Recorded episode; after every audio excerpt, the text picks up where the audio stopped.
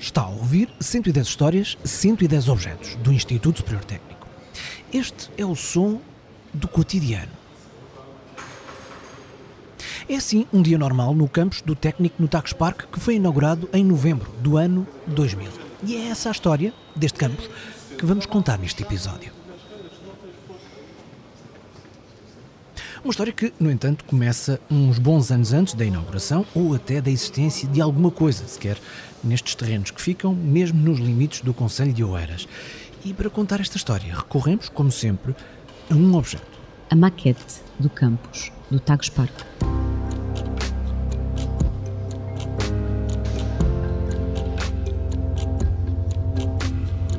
Ainda que aquilo que existe hoje no campus do técnico do Tagus Park, ou seja, aquilo que é o campus do técnico no Tagus Park, à data em que contamos esta história, seja só uma parte e se calhar podemos até dizer que é apenas uma pequena parte daquilo que foi idealizado e que existe na maquete, que é o nosso objeto deste episódio.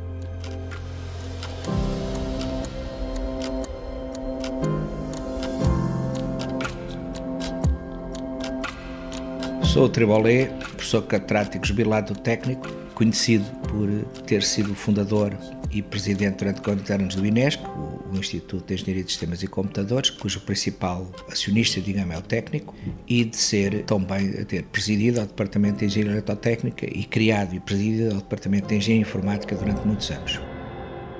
É para já com ele que vamos andar atrás no tempo.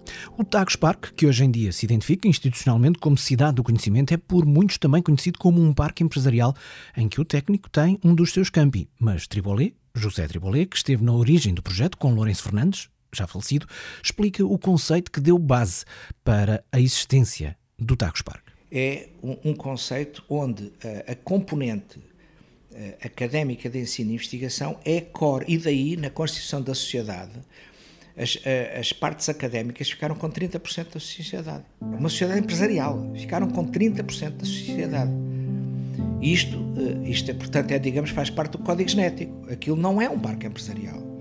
Aquilo é um parque para o, o desenvolvimento, que na altura se chamava empresas de nova tecnologia, capacidade de, nova tecnologia, eh, e que precisava de ter ensino investigação e, sobretudo, jovens, estudantes que depois ficavam lá a trabalhar e que, que iam lançar as suas empresas. Portanto, todo esse ciclo uh, virtuoso de desenvolvimento que muito parecido com o que se deu na Califórnia, em Stanford ou à volta do MIT na Route 128 e que eram são conceitos que se conheciam. Aliás, este, este primeiro, estes conceitos foram primeiro desenvolvidos por mim, professor Lourenço Fernandes, como presidente do INESC, por volta de 1988 ou 89, num projeto que chamámos Portugália. Portanto, fizemos e tivemos na Califórnia uns tempos a, a trabalhar com consultores lá, fizemos um, um desenho e um, um, projeto que era, era uma coisa que tinha um, conceito de 300 hectares e envolvia, num desenvolvimento a 40 anos, que se queria que fosse basicamente, no fundo, no, no, numa parceria público-privada, como hoje chama, onde, onde a presença das autarquias era crítica, e com empresas que, no fundo, visava que criar toda uma infraestrutura nova no país que tinha sustentabilidade e rentabilidade económica a 40, 50 anos de distância. E tinha muitas componentes, tinha não só o que, o que nós chamámos na altura, e o Lourenço Fernandes, a Coimbra dos tempos modernos, portanto, o, conceito de universidade enraizada à partida numa cidade, não é? Como se vê, vamos à Universidade de Coimbra e Coimbra, as coisas misturam-se. É? A universidade, portanto, o campus da Universidade de Coimbra é Coimbra o campus da, daquilo ali era, era o, o, espaço do Tagus Park e a sua zona circundante. Aliás, na altura não estava definido o Tagus Park. Fizemos depois vários eh, contactos, aliás, eu tive conversas com o Primeiro-Ministro, o professor Cavaco Silva, que depois me despachou para falar com os ministros que tinham interesse nisto, o ministro Mira Amaral, na indústria, o ministro Valente Oliveira no planeamento e o Roberto Carneiro na educação. E começou-se a discutir e, na altura até visitámos quatro locais uh, para desenvolver isto, não é? Um deles uh, em Santarém, a autoestrada Lisboa-Porto estava a acabar de ser ligada, portanto, Santarém é já ali. Uh, em Mafra, ao pé de Setúbal, isto foi antes da Auto Europa, e aqui ao pé de Lisboa, e foi aí que apareceu uh, a conjugação com uma iniciativa que estava a discutir-se na Universidade Técnica de Lisboa e com Isaltino Moraes, que era fazer um parque científico em Oeiras, que era para investigação só, para juntar ao Instituto de Bacana de Ciência e ao Instituto de, de, Agronomia, que é ali ao pé, o INE. O que sucedeu é que dessa conjugação sucedeu que o Exaltino um, agarrou e foi falar com os presidentes da Câmara de Sintra e de Cascais e disse: Vamos juntar todos, juntamos 300 hectares e, e vamos avançar com, com, isto.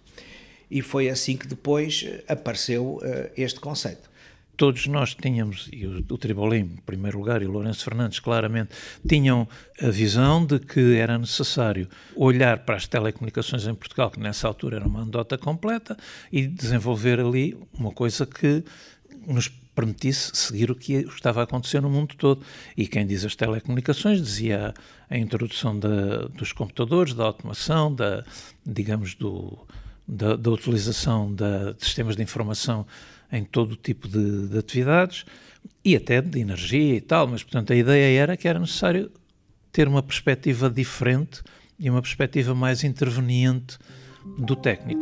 O meu nome é Guilherme Silva Arroz, fui professor do Departamento de Engenharia Eletrotécnica do Técnico durante toda a minha vida profissional, desde, portanto, 1973 até me reformar.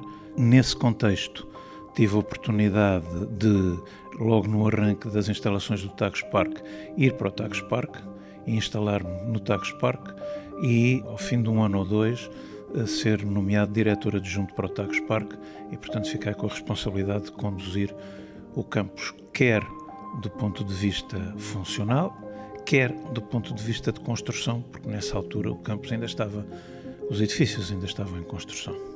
Ao professor Guilherme Arroz e à fase de construção do campus do técnico no Tagus Park, já vamos regressar daqui a pouco. Agora, voltamos às ideias iniciais e ao que se seguiu no caminho para o nascimento do Tagus Park e, claro, do campus do técnico.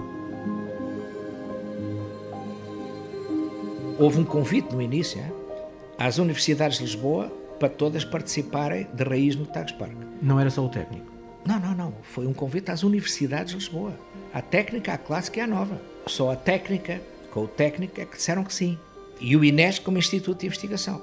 E, portanto, o que se deu é que, na sua fundação, nos estatutos, que foram altamente discutidos, a parte académica ficou com direitos a concretizar depois, posteriormente, legalmente, sobre 30 hectares de terreno. Você imagina o que valem 30 hectares de terreno. Ficou com 30% da sociedade isto foi com financiamento europeu, portanto, não foi a malta que deu, foi dinheiro europeu que foi para lá. 30% da sociedade. Direitos de construção em 30, portanto, o técnico 15 hectares, o INESC 10 e a Universidade Técnica 5. E, além disso, uma reserva de 4 hectares de terrenos da, da sociedade para construir residências de estudantes. Isto ficou nos estatutos. Com estatutos definidos e com terrenos já escolhidos no Conselho de Oeiras, que acabou por ser a única autarquia a embarcar no projeto, avançou-se então para a fase seguinte, a abertura de um concurso para o projeto arquitetónico. Estávamos em junho de 1996. Chamo-me Manuel Cotinelli Telmo Pardal Monteiro, sou arquiteto eh, desde 1983. Trabalhei sempre neste ateliê com, com o meu pai primeiro e depois com, com o meu irmão João que é ligeiramente mais velho que eu, também é arquiteto. Hoje em dia trabalho só com, com o meu irmão, o meu pai já faleceu. Vamos falar da, das instalações do técnico no Tax Park, desenhadas completamente por nós em concurso. Este riso e esta frase não são por mero acaso. Para explicar, no entanto, preciso de dar-lhe a si, aí desse lado, um bocadinho de contexto.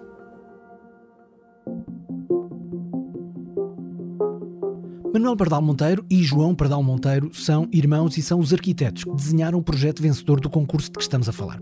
São descendentes, sobrinhos netos, de Porfírio Pardal Monteiro, o homem que entre as décadas de 1920 e 1930 foi encarregado por Duarte Pacheco de projetar as instalações do campus do técnico na Alameda. Aliás, contamos essa história e nessa altura falamos com João Pardal Monteiro, irmão do nosso entrevistado, no episódio 19 deste nosso programa.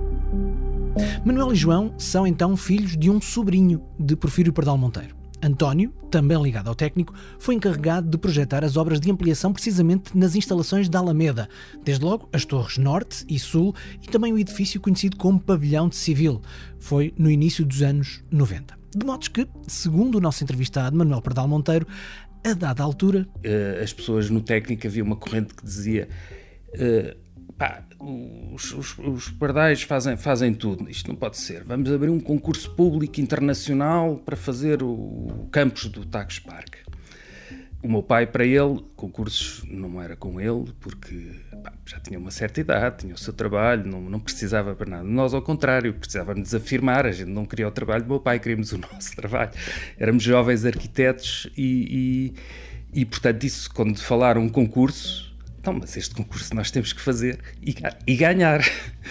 E, e, entretanto, nesse verão, estava de férias em Sol Troia e temos que agarrar no concurso e temos que agarrar no concurso. Isto em setembro nós temos que dar força toda a isto, senão não conseguimos fazer, porque o concurso envolvia muitos edifícios, muito trabalho, maquete enormíssima, um 500. E então combinámos encontrar lá em minha casa, eu estava lá, o João foi lá ter e levávamos o dossiê do concurso, não é? Com os parâmetros, levávamos umas plantas, uns peixes de esquiço, uns lápis.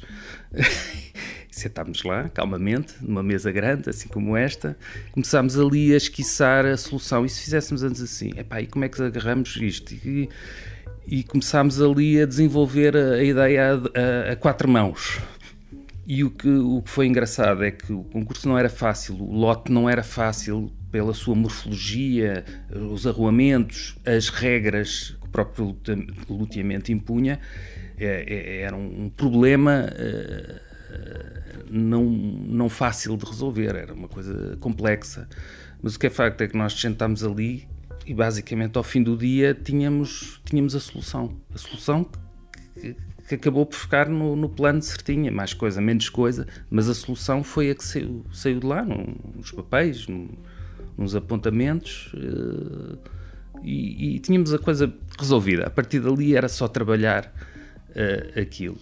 E foi assim que nós. Uh, e depois, claro, chegámos cá a Lisboa com a solução já vista, então aí foi dar o, o gás todo. Quanto tempo antes do prazo final ficou pronto todo o vosso projeto para ir a concurso? O nosso projeto ficou no, no, na data, na hora, no minuto e no segundo limite da data da entrega.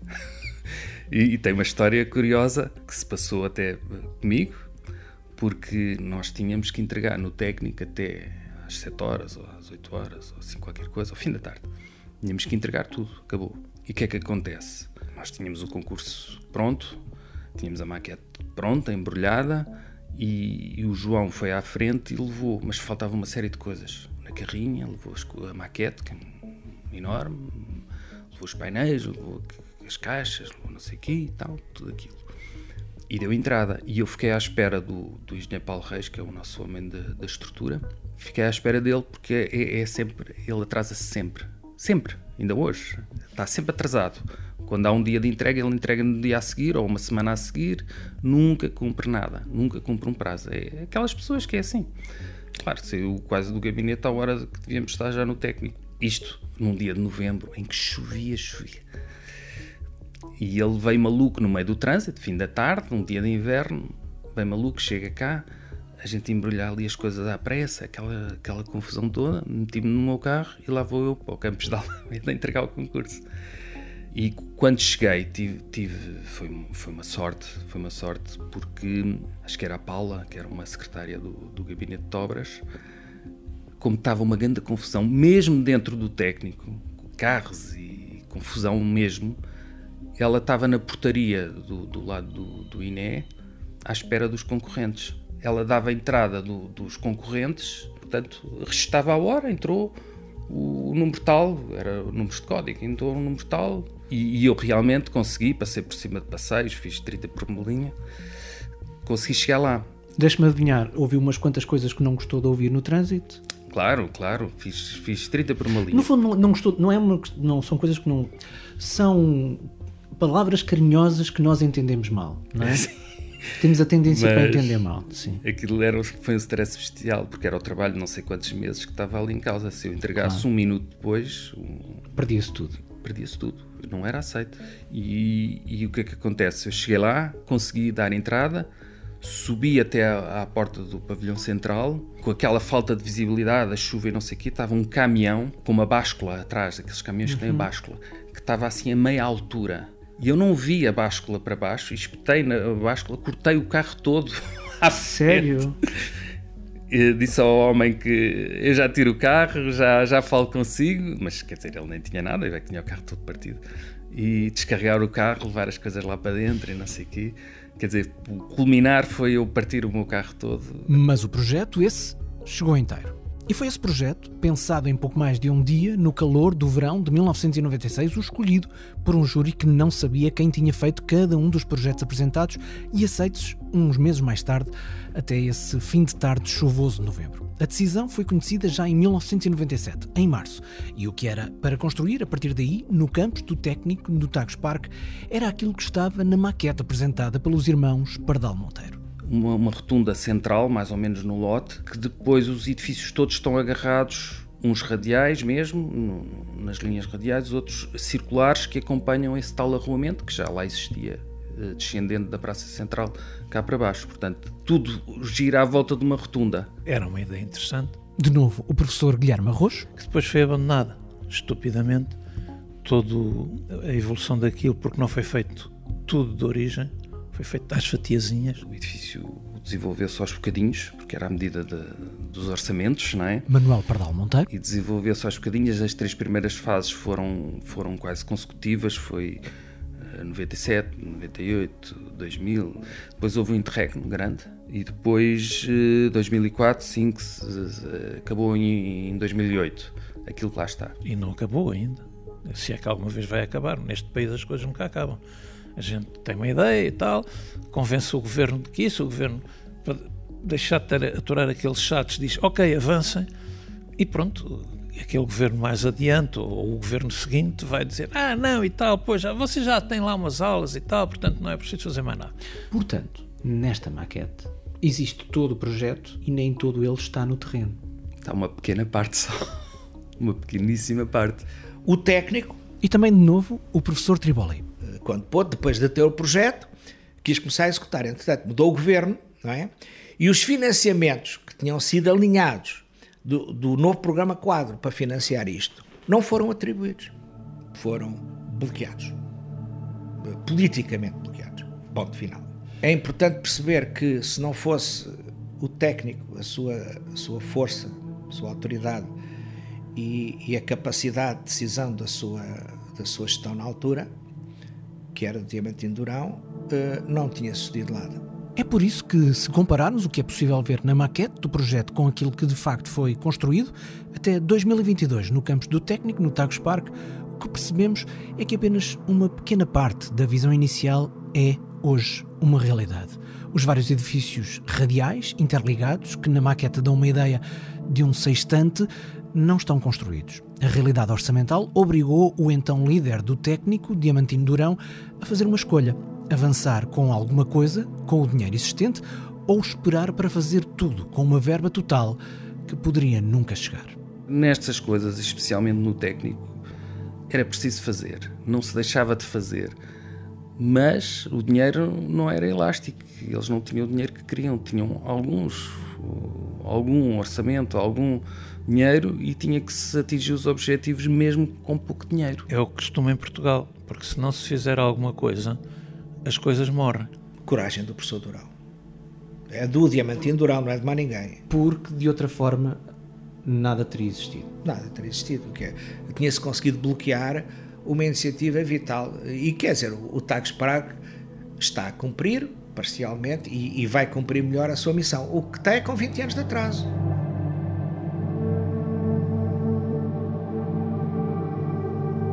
Uma coisa é certa na história e nas histórias do campus do técnico no Tagus Park: a complexidade. São tantos os protagonistas, tantas as datas, as movimentações políticas, as alterações económicas, os pequenos e grandes acontecimentos do passado que moldaram a realidade do presente e que fazem com que o futuro ainda seja uma incógnita. Enfim, esta é uma história que, no seu todo, não é fácil de compreender. E é por isso que o mais simples é deixarmos a sugestão de passar pelo site do programa em 110.tecnico.olisboa.pt. Porquê? Porque ao ler o texto do Silvio Mendes, ao consultar os conteúdos extra e ao ouvir as versões alargadas das conversas que tivemos com os professores José Tribolé, Guilherme Arroz e também com o arquiteto Manuel Pardal Monteiro, desde já deixo um forte agradecimento aos três, dizia eu que no site do programa, com acesso a tudo isto, que lá deixamos, vai ficar a compreender melhor a história que aqui só contamos de uma forma muito resumida. 110.tecnico.ulisboa.pt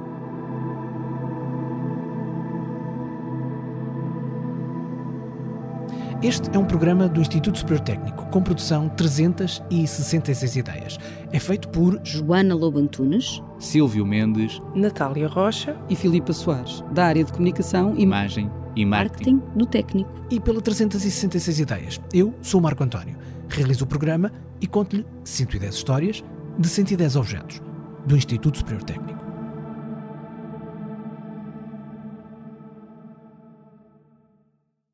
...110 histórias, 110 objetos do Instituto Superior Técnico é uma parceria com o público. O público fica no ouvido.